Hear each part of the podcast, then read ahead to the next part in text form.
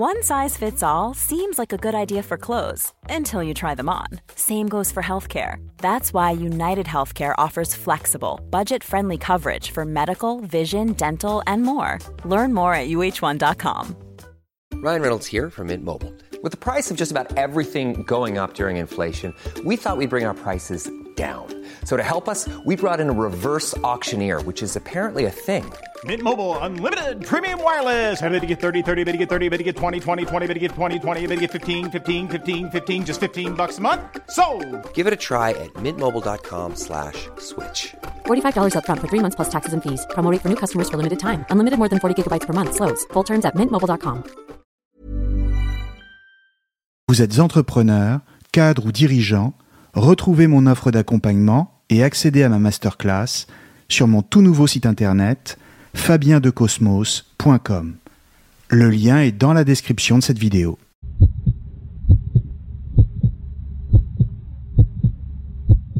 Bonjour à tous et bienvenue sur Cosmos. Qu'est-ce qu'un vrai philosophe? Qu'est-ce qu'un philosophe authentique?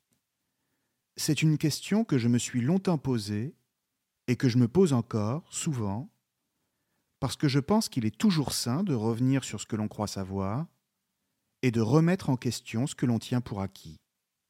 Un vrai philosophe, est-ce quelqu'un qui écrit forcément des livres?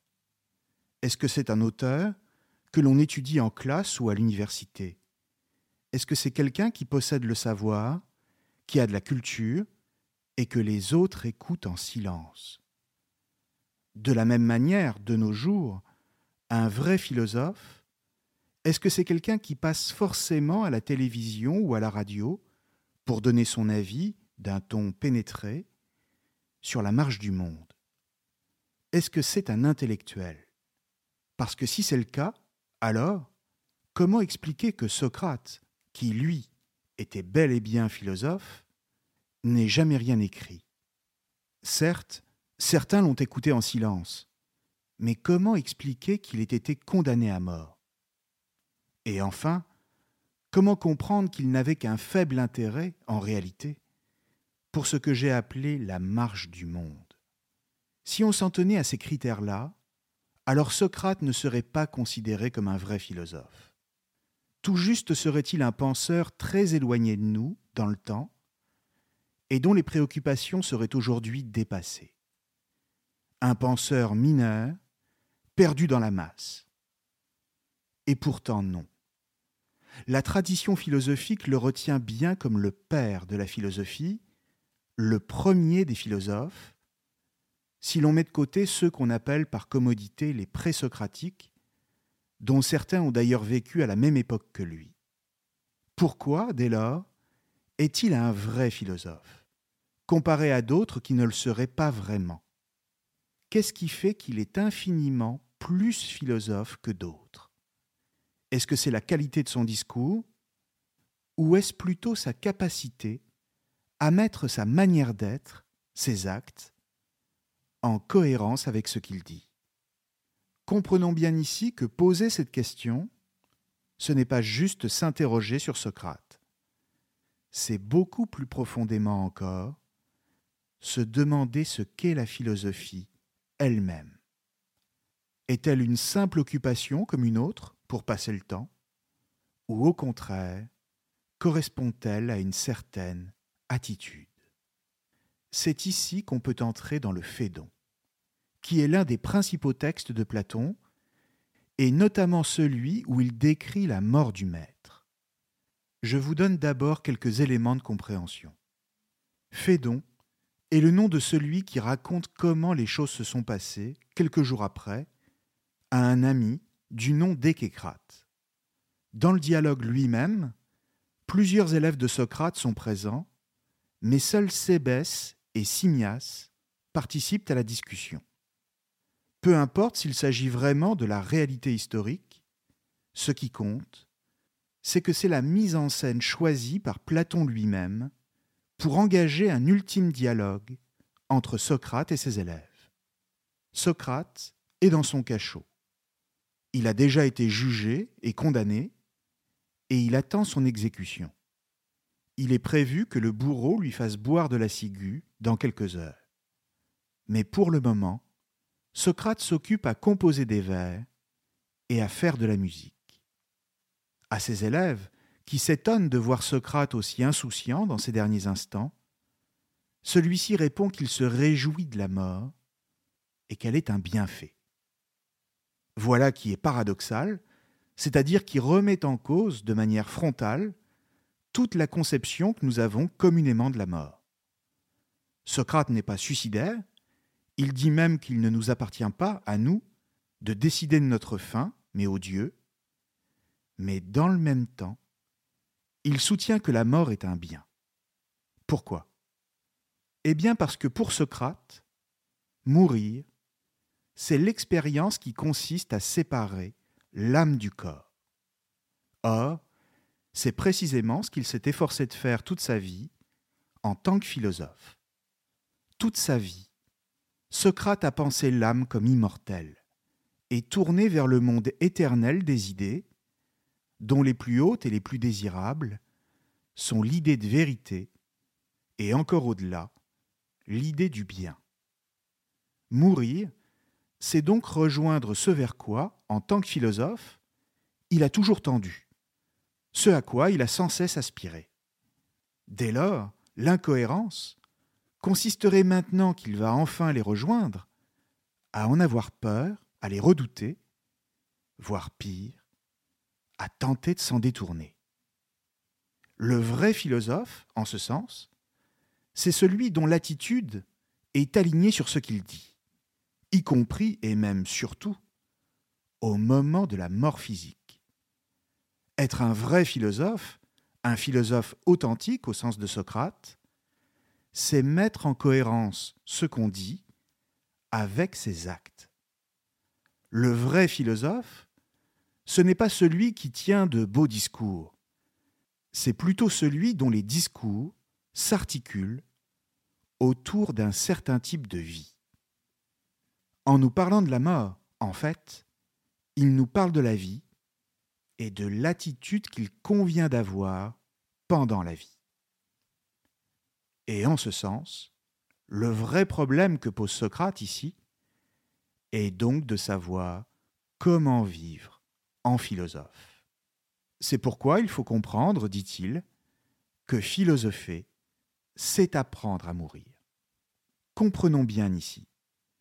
Cela ne veut pas dire que philosopher, c'est apprendre à calmer son angoisse face à la mort, mais plutôt que philosopher, c'est apprendre à vivre autrement, c'est-à-dire en se détachant de l'idée de la mort physique et à donner la priorité à ce qui est essentiel, c'est-à-dire son âme.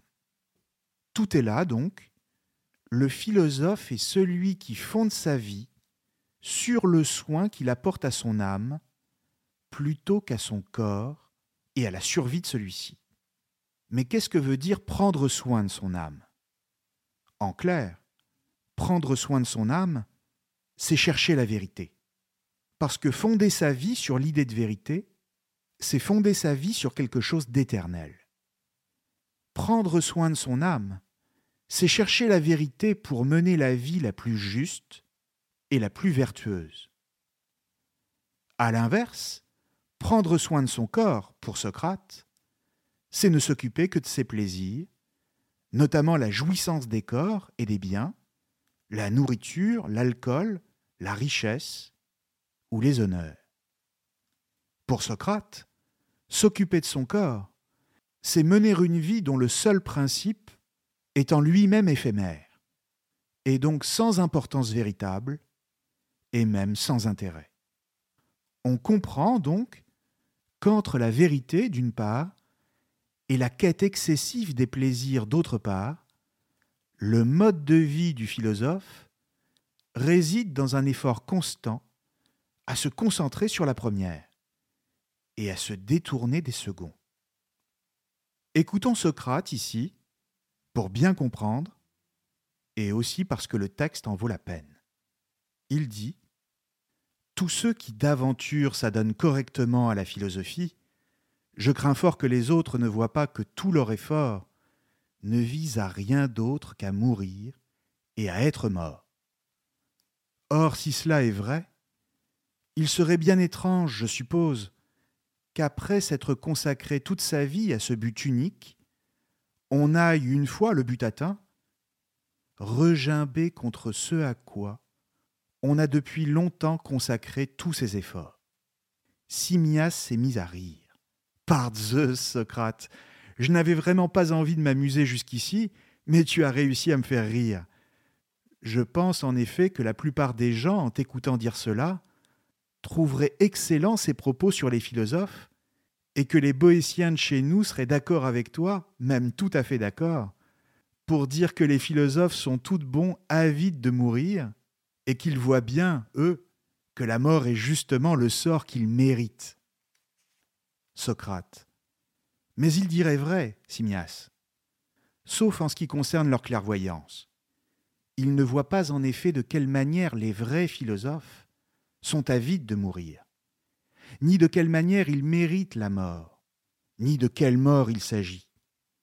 Alors, parlons entre nous et envoyons promener ces gens-là. Pensons-nous que la mort c'est quelque chose? Simias repartit. Bien sûr. Socrate.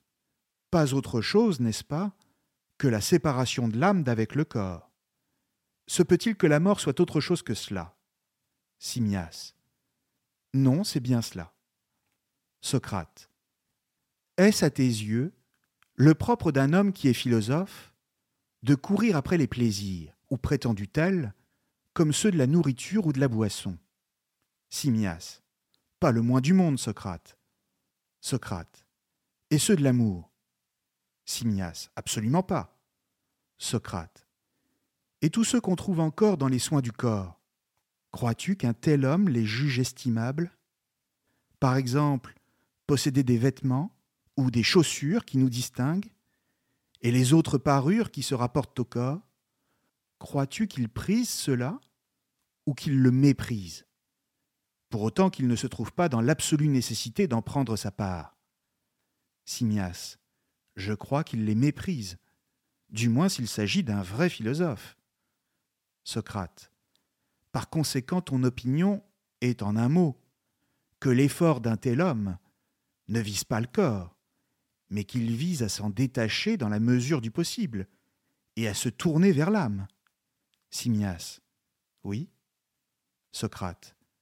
N'est-ce pas d'abord dans de telles attitudes que l'on reconnaît le philosophe Quand il délie le plus possible l'âme du commerce qui l'unit au corps, d'une façon qui le distingue du reste des hommes? Simias. Manifestement. Socrate. Et Simias, la plupart des gens, j'imagine, pensent que celui qui ne trouve pas d'agrément aux préoccupations de ce genre, et qui n'en prend pas sa part, sa vie ne vaut pas d'être vécue.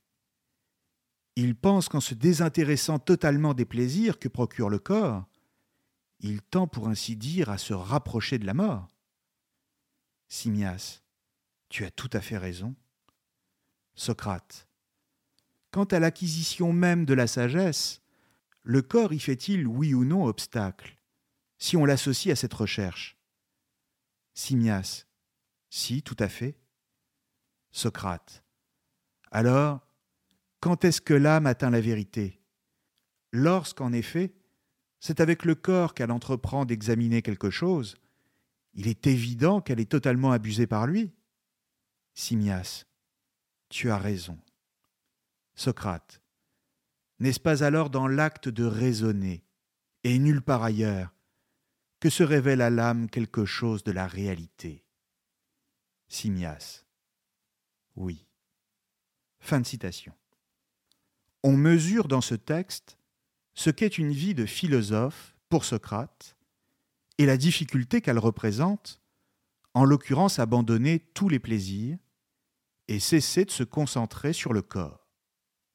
Il faut donc bien comprendre que la mort dont parle Socrate n'est que celle du corps et non celle de l'âme. Si le philosophe vise la mort du corps, c'est parce qu'il la considère comme le tombeau de l'âme. L'âme est enfermée vivante dans une tombe qui la fait progressivement mourir. la vie du corps et l'attention excessive qu'on lui porte y précipitent l'âme de plus en plus profondément.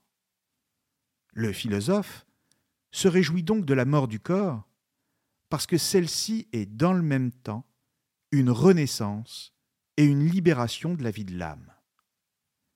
Cette dualité entre l'âme et le corps, qui sont respectivement les principes de deux modes de vie en opposition, est une constante dans les dialogues de Platon.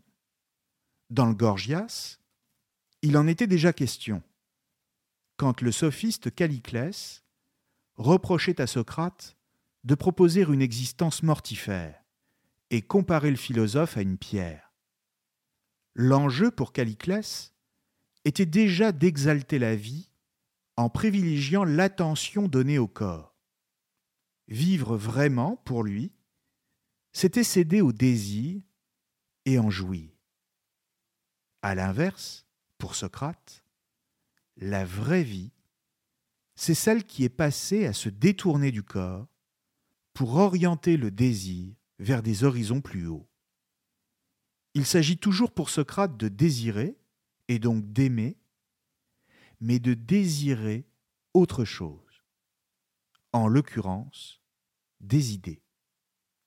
C'est ce qu'on appelle la libido sciendi, c'est-à-dire l'amour du savoir, lequel constitue chez Socrate la vie même de l'esprit. La vie du philosophe est donc pour lui fondée sur le désir d'une forme d'éternité. Et encore une fois, c'est en ce sens qu'il faut comprendre le désir de mort.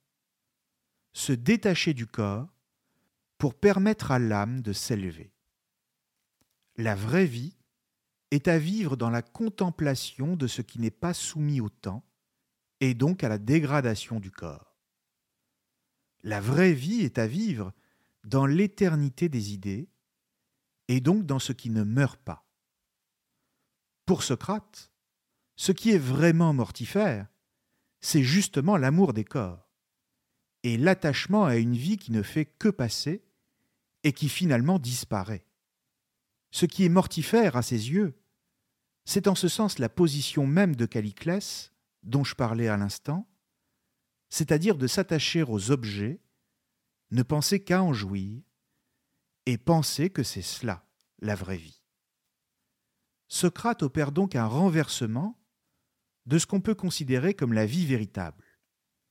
De la même manière que le vrai philosophe, c'est celui qui fonde sa vie tout entière sur le principe du soin de son âme, la vraie vie, c'est celle qui consiste à vivre en philosophe et à chercher la connaissance et l'élévation par rapport aux choses qui ne font que mourir.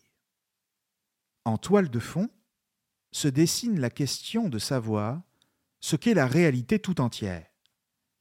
En l'occurrence, pour Socrate, la réalité n'est pas à comprendre comme ce qui se donne à voir et à sentir, mais comme ce qui se révèle au philosophe. La réalité n'est pas ce qui est vu, entendu ou touché, mais ce qui est pensé.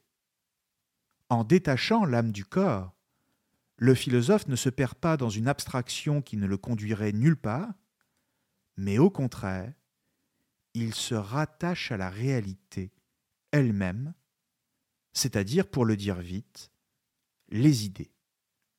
Vivre une vie de philosophe, au sens socratique, c'est donc une conversion à ce qui est véritablement réel. Et c'est pourquoi on peut aussi parler d'un mode de vie. Partant, la question pour tout homme est de savoir quelle place il accorde à son corps et de la même manière quelle place il accorde à son âme. Ou si vous préférez, lequel des deux a le plus de valeur l'âme ou le corps. Socrate rappelle que le corps, c'est ce qui renvoie directement au désir sensible, au sens et aux émotions, c'est-à-dire à tout ce qui nous empêche de penser, et donc d'accéder à la vérité. Quand son corps souffre, quand il a faim ou soif, qu'il est tiraillé par la colère ou le ressentiment par exemple, l'homme est dans l'incapacité de penser il est tout simplement impossible de penser de manière droite, en faisant abstraction de sa douleur. Celle-ci est première et passe avant toute autre chose. Il faut donc, pour penser, que le corps se fasse oublier. La mort du corps, en ce sens, n'est pas nécessairement à prendre au sens strict, mais peut se comprendre comme l'expérience même de la pensée. Quand le corps ne se fait pas entendre, quand il ne nous préoccupe pas. Ce qui signifie que pour Socrate, philosopher, c'est-à-dire penser, est une activité qui se pratique dans l'indépendance totale par rapport au corps. Il s'agit de se délier du corps, ce qui est d'ailleurs l'un des points essentiels sur lesquels insisteront plus tard tous les détracteurs de Platon, à la première place desquels, bien sûr, on trouvera Nietzsche. Quand pour Platon, la philosophie est libération de l'âme par rapport au corps, pour Nietzsche, au contraire, toute pensée n'est que le symptôme d'un état de santé du corps, et donc d'une certaine volonté de puissance. Bref, pour Nietzsche, on ne pense pas indépendamment du corps, puisque c'est justement dans le corps que se joue toute pensée. Mais j'aurai sans doute plus tard l'occasion de revenir à la passionnante question du corps chez Nietzsche dans un autre audio. Et j'en reviens à Socrate. Si la vie du philosophe consiste à se délier du corps, c'est donc qu'elle remet en cause sa valeur.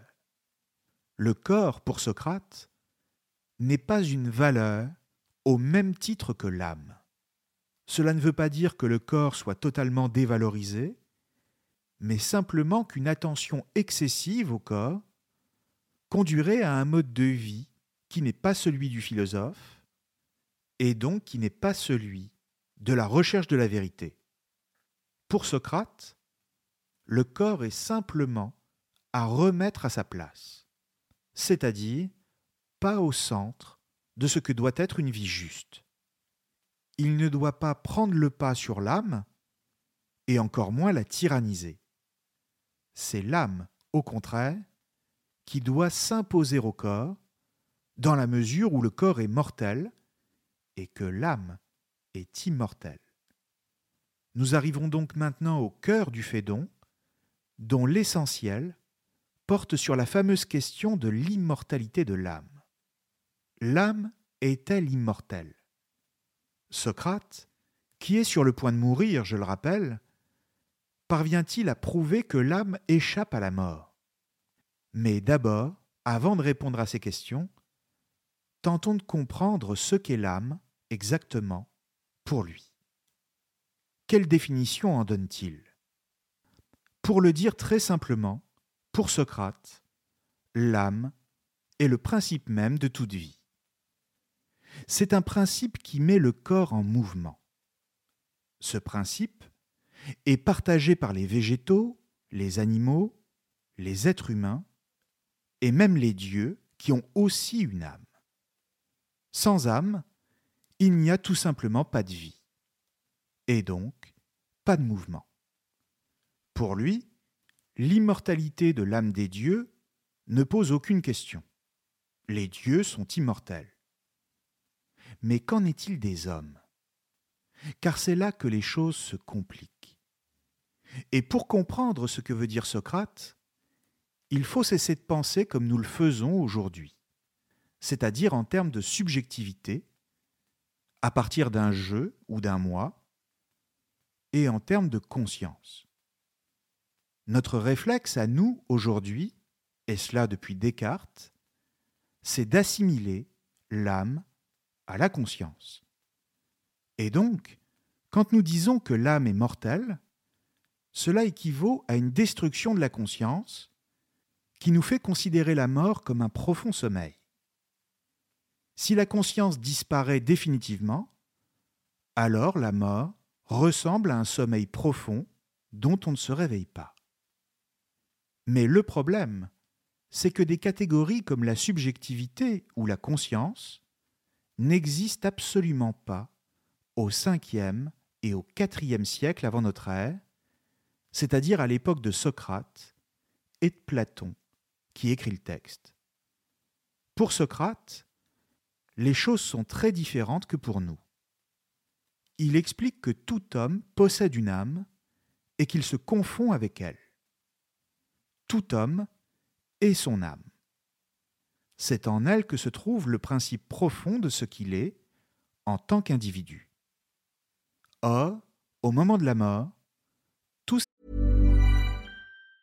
Hey, I'm Ryan Reynolds. Recently, I asked Mint Mobile's legal team if big wireless companies are allowed to raise prices due to inflation. They said yes. And then when I asked if raising prices technically violates those onerous two-year contracts, they said, "What the f*** are you talking about? You insane Hollywood ass." So to recap, we're cutting the price of Mint Unlimited from $30 a month to just $15 a month. Give it a try at mintmobile.com slash switch. $45 upfront for three months plus taxes and fees. Promo rate for new customers for limited time. Unlimited more than 40 gigabytes per month. Slows. Full terms at mintmobile.com. Everyone knows therapy is great for solving problems, but getting therapy has its own problems too, like finding the right therapist, fitting into their schedule, and of course, the cost. Well, BetterHelp can solve those problems. It's totally online and built around your schedule. It's surprisingly affordable too. Connect with a credentialed therapist by phone, video, or online chat, all from the comfort of your home. Visit betterhelp.com to learn more and save 10% on your first month.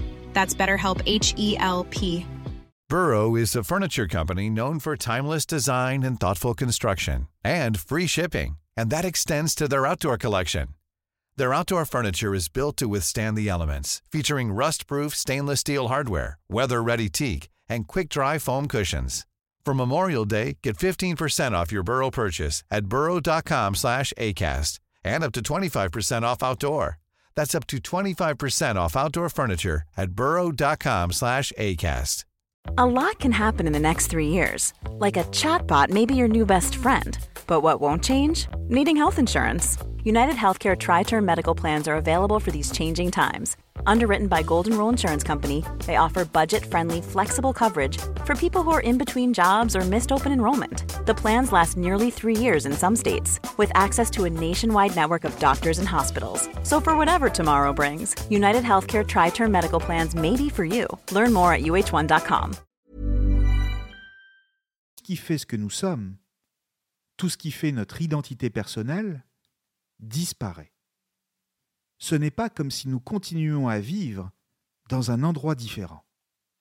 Et en ce sens, l'homme meurt de la même manière que les plantes ou les animaux.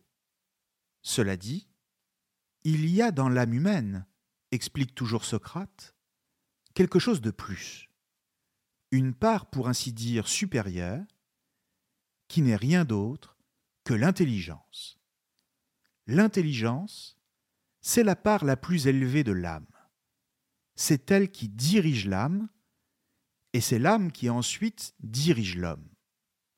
Et c'est cette partie de l'âme qu'est l'intelligence qui échappe à la mort.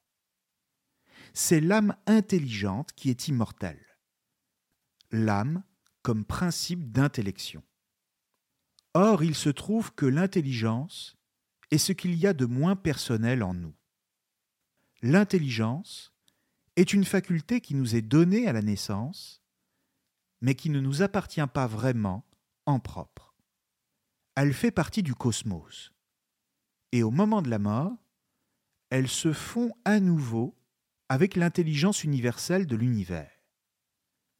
Tout au long de notre vie, s'affrontent donc en nous deux principes.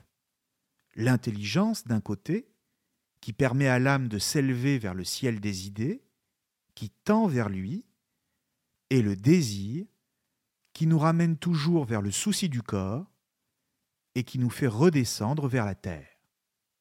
L'âme est pour ainsi dire attelée à deux principes, intelligence et désir, comme l'explique d'ailleurs Platon dans le mythe de l'attelage ailé, dans un autre texte, qui est Phèdre.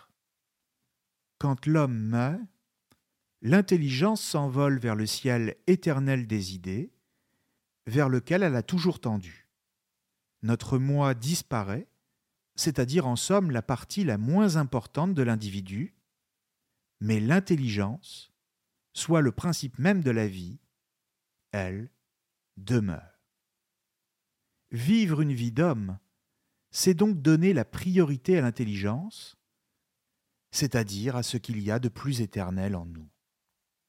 Ainsi, l'homme ne vit réellement qu'en tant qu'il est un être doué d'une intelligence, et donc qu'en tant qu'il est capable de penser. C'est par l'intelligence qu'un homme vit vraiment, et non par le corps.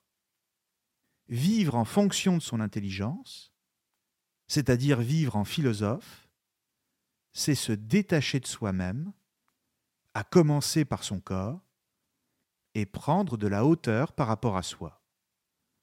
Écoutons Socrate ici à nouveau, dans un célèbre passage du Phédon, dans lequel il explique que, contrairement à ce que dirait un philosophe du nom d'Anaxagore, il n'est pas assis parce que son corps est plié dans une certaine position, mais bien parce que son intelligence en a décidé ainsi. Il dit Il dirait d'abord que la raison pour laquelle je suis assis ici, maintenant, est que mon corps est composé d'os et de muscles, que les os sont solides et ont des commissures qui les séparent les uns des autres, que les muscles ont la possibilité de se tendre et de se détendre, que les os sont enveloppés de chair et de peau qui les maintiennent ensemble, et que dans ces conditions, les os jouant à l'intérieur de leur jointure, les muscles qui se relâchent et se tendent, font, j'imagine, que je suis capable à présent de fléchir mes membres. Et voilà la cause pour laquelle je suis assis là, en posture repliée. Et s'il passait à l'explication de mon entretien avec vous, il avancerait d'autres causes du même acabit. Mais appeler cause de telles explications, c'est vraiment trop déroutant. Si on disait par exemple que privé des os, des muscles, etc., je ne serais pas capable de faire ce qui me semble bon, là, on dirait vrai. Mais qu'à cause de cela, je fasse ce que je fais, ce serait en prendre largement à son aise avec la logique. Ce serait en effet ne pas être capable de faire la distinction entre d'un côté ce qui est réellement cause et de l'autre ce sans quoi la cause ne serait jamais cause. Fin de citation. On l'a entendu, pour Socrate, la vraie cause de ces mouvements ne se trouve pas dans le corps. Ce qu'il fait, la position dans laquelle il se tient, trouve son origine ailleurs, c'est-à-dire dans son intelligence. Il y a pourtant du vrai dans le fait que son corps est aussi une explication des mouvements. Et Socrate le concède dans le texte. Et on pourrait même aller plus loin encore en lui opposant qu'il y a bien une explication mécaniste des phénomènes naturels et que son corps le force à s'asseoir quand il est fatigué, par exemple, et que l'intelligence n'y est pour rien. Mais pour Socrate, une telle explication relèverait de la vie animale, pas de celle de l'homme, lequel ne peut pas être réduit à son corps. Pourquoi? Eh bien parce que Socrate ne voit pas le monde comme les physiciens, lesquels expliquent les phénomènes par l'action de forces naturelles. Socrate en est bien conscient, mais il pense que la vraie réalité ne se trouve pas dans les phénomènes physiques, mais dans la compréhension intellectuelle du bien qui donne leur mouvement aux choses. La réalité, c'est ce qui se pense. Par exemple, s'il est en prison au moment du fédon, ce n'est pas simplement parce qu'on y a conduit son corps. C'est surtout parce qu'il s'est opposé à la cité d'Athènes au nom de ce qu'il estimait juste, et que les Athéniens qui l'ont condamné n'ont pas su voir. Il estime que l'explication mécaniste ne suffit pas à rendre compte des événements. Seule l'intelligence en est capable. Le corps peut nous contraindre, certes, mais c'est l'intelligence qui demeure le principe de la vie humaine. Et plus précisément, c'est elle qui permet de philosopher et donc d'accéder à la vraie vie. Nous vivons réellement quand nous libérons notre intelligence des obstacles que notre corps lui oppose. L'acte de philosopher, c'est cette libération elle-même. Philosopher, c'est donc oublier son corps, et par là même s'oublier soi-même en tant qu'individu pour penser en tant qu'homme. C'est en ce sens qu'on s'exerce à la mort, comme je le disais tout à l'heure, en rappelant que philosopher, c'est apprendre à mourir. Eh bien, on pourrait le dire de cette façon maintenant, philosopher, c'est se déprendre de soi, c'est-à-dire prendre de la distance par rapport à soi-même, à son corps, et donc à ses désirs personnels. Ce qui en effet est une manière de mourir à soi-même, et cela afin de revivre par et à travers l'intelligence. Il est donc possible de s'entraîner à la mort en ce sens-là, et Socrate insiste même sur le fait que c'est un exercice essentiel pour tout philosophe. Quelle forme cela prend-il exactement? Eh bien simplement en posant des questions, en formulant des problèmes, en vivant selon le principe de l'intelligence, et donc en organisant sa vie en fonction des priorités de l'esprit et de la connaissance. C'est un processus de conversion de soi à la philosophie, lequel réclame de l'assiduité, de la persévérance, tout comme une forme de courage face aux vérités de l'existence auxquelles, en philosophant, nous faisons face.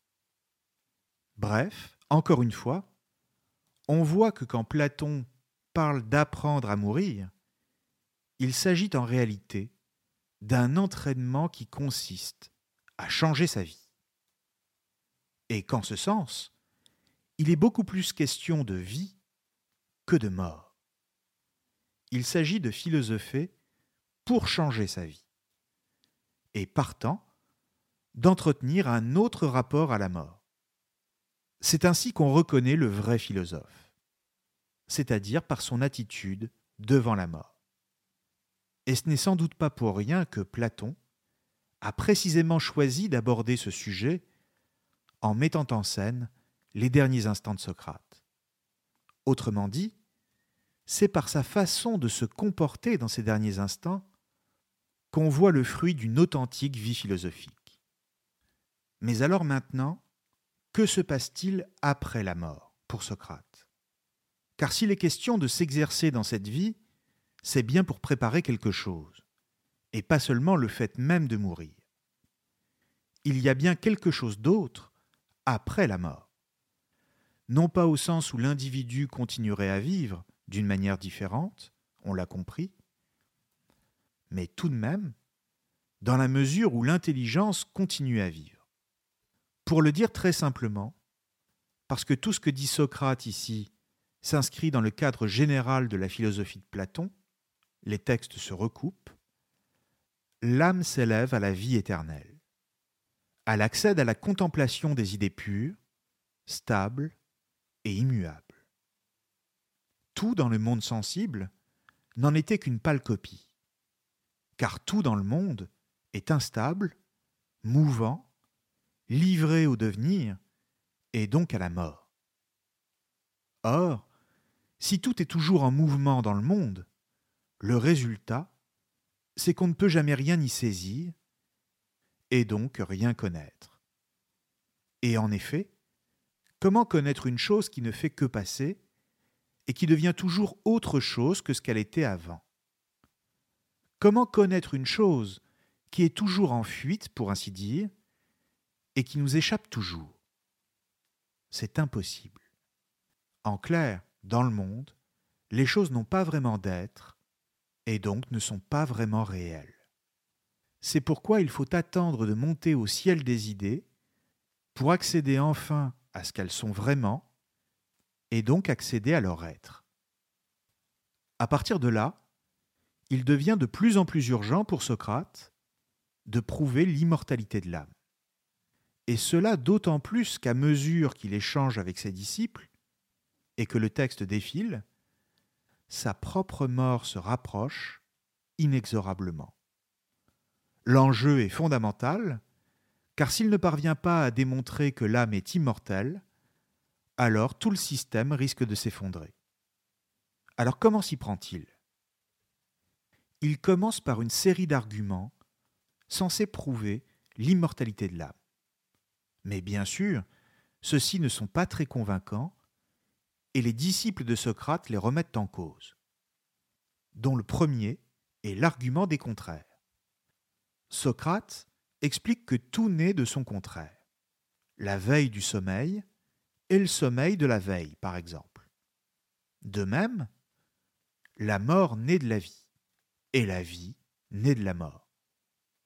L'argument n'est pas bon, car il présuppose d'emblée l'immortalité de l'âme sans la démontrer. Ensuite, deuxième argument, lequel est déjà plus intéressant, l'argument de la réminiscence, c'est-à-dire du fait de se ressouvenir. Socrate explique que quand on apprend une chose, cela nous donne l'impression qu'on le savait déjà, même si on n'avait pas su l'exprimer. Et tout le monde a pu faire cette expérience. Socrate dit que la perception d'objets égaux, par exemple, mais qui ne sont pas tout à fait les mêmes, éveille en nous l'idée d'une égalité parfaite. Or, cette idée d'une égalité en soi, si elle est en nous, c'est parce que nous l'avons possédée avant notre naissance et que nous l'avons perdue au moment où l'âme est entrée dans le corps. De la même manière, nous avons eu le savoir d'une justice en soi, d'une beauté en soi, et ainsi de suite. Et nous continuons à emporter la trace en nous. Nous nous en ressouvenons. Et cela s'accompagne fatalement d'une certaine nostalgie de l'avoir perdu et d'une déception face à l'imperfection des objets du monde qui nous la rappelle. Pour Socrate, c'est la preuve que l'âme a existé avant de naître. Mais cela ne satisfait pas totalement ses élèves, pour qui l'argument ne prouve toujours pas que l'âme va remonter aux idées. Et ils ont raison. Troisième argument, celui de la simplicité de l'âme. Pour Socrate, si l'âme est capable de connaître les choses éternelles, c'est que son essence est de même nature qu'elle et donc elle est elle-même éternelle. Cet argument n'est pas très éloigné de ce qu'on appellera plus tard l'argument ontologique, c'est-à-dire la preuve par l'être, et dont Descartes se servira pour prouver l'existence de Dieu dans ses méditations. Dieu existe forcément, dit-il, puisqu'il est parfait. Or, ne pas exister serait une imperfection, et donc cela voudrait dire que Dieu ne serait pas Dieu, ce qui serait absurde. Or, chez Descartes, comme chez Socrate, le problème est le même. On ne peut pas déduire l'existence de Dieu pour Descartes ou l'immortalité de l'âme pour Socrate à partir d'une éternité qui n'est que supposée. Une essence ne prouve rien. Elle n'est qu'une construction de notre esprit. C'est pourquoi ces arguments ne convainquent pas ses élèves. Socrate le sait, et il est obligé d'admettre qu'à la fin des fins, il ne pourra pas démontrer l'immortalité de l'âme.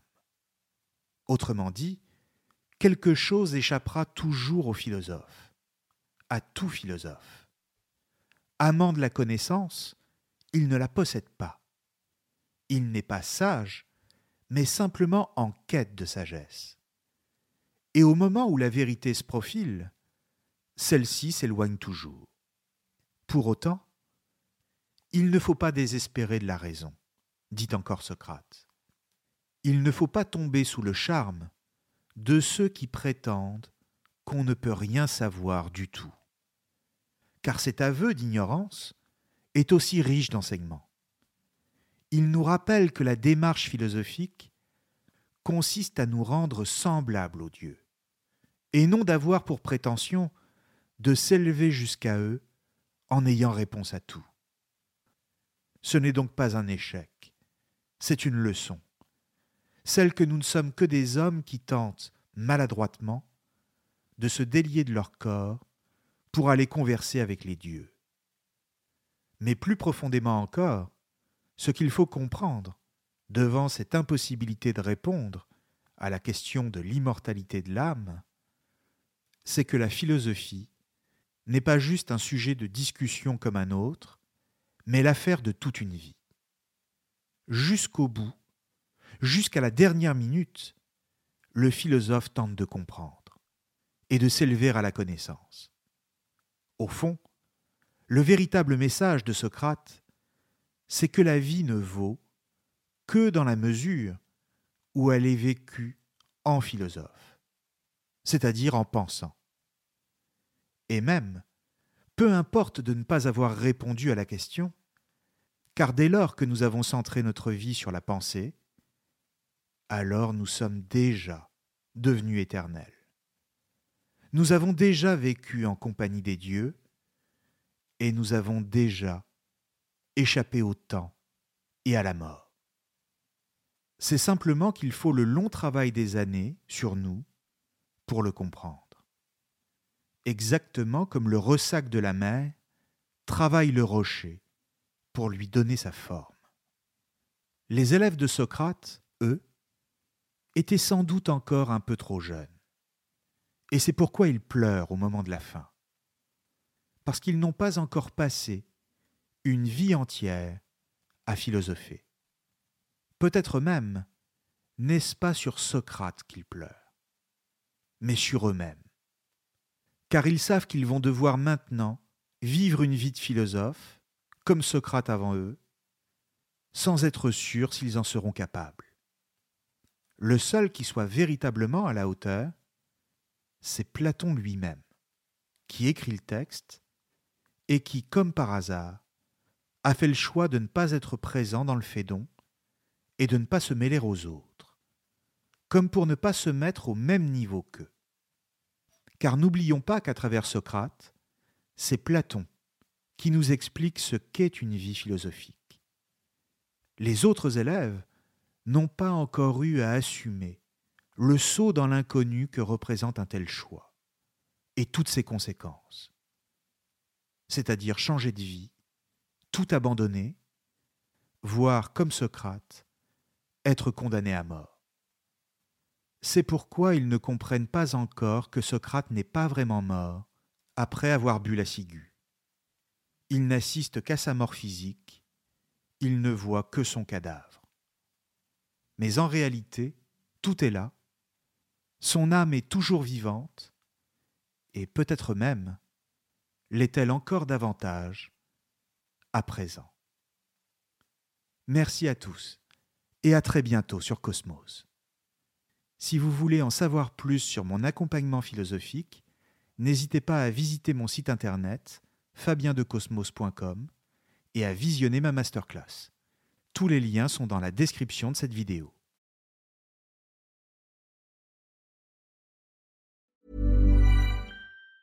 Mom deserves the best, and there's no better place to shop for Mother's Day than Whole Foods Market. They're your destination for unbeatable savings, from premium gifts to show-stopping flowers and irresistible desserts. Start by saving 33% with Prime on all body care and candles. Then get a 15-stem bunch of tulips for just $9.99 each with Prime. Round out Mom's menu with festive rosé, irresistible berry chantilly cake, and more special treats. Come celebrate Mother's Day at Whole Foods Market.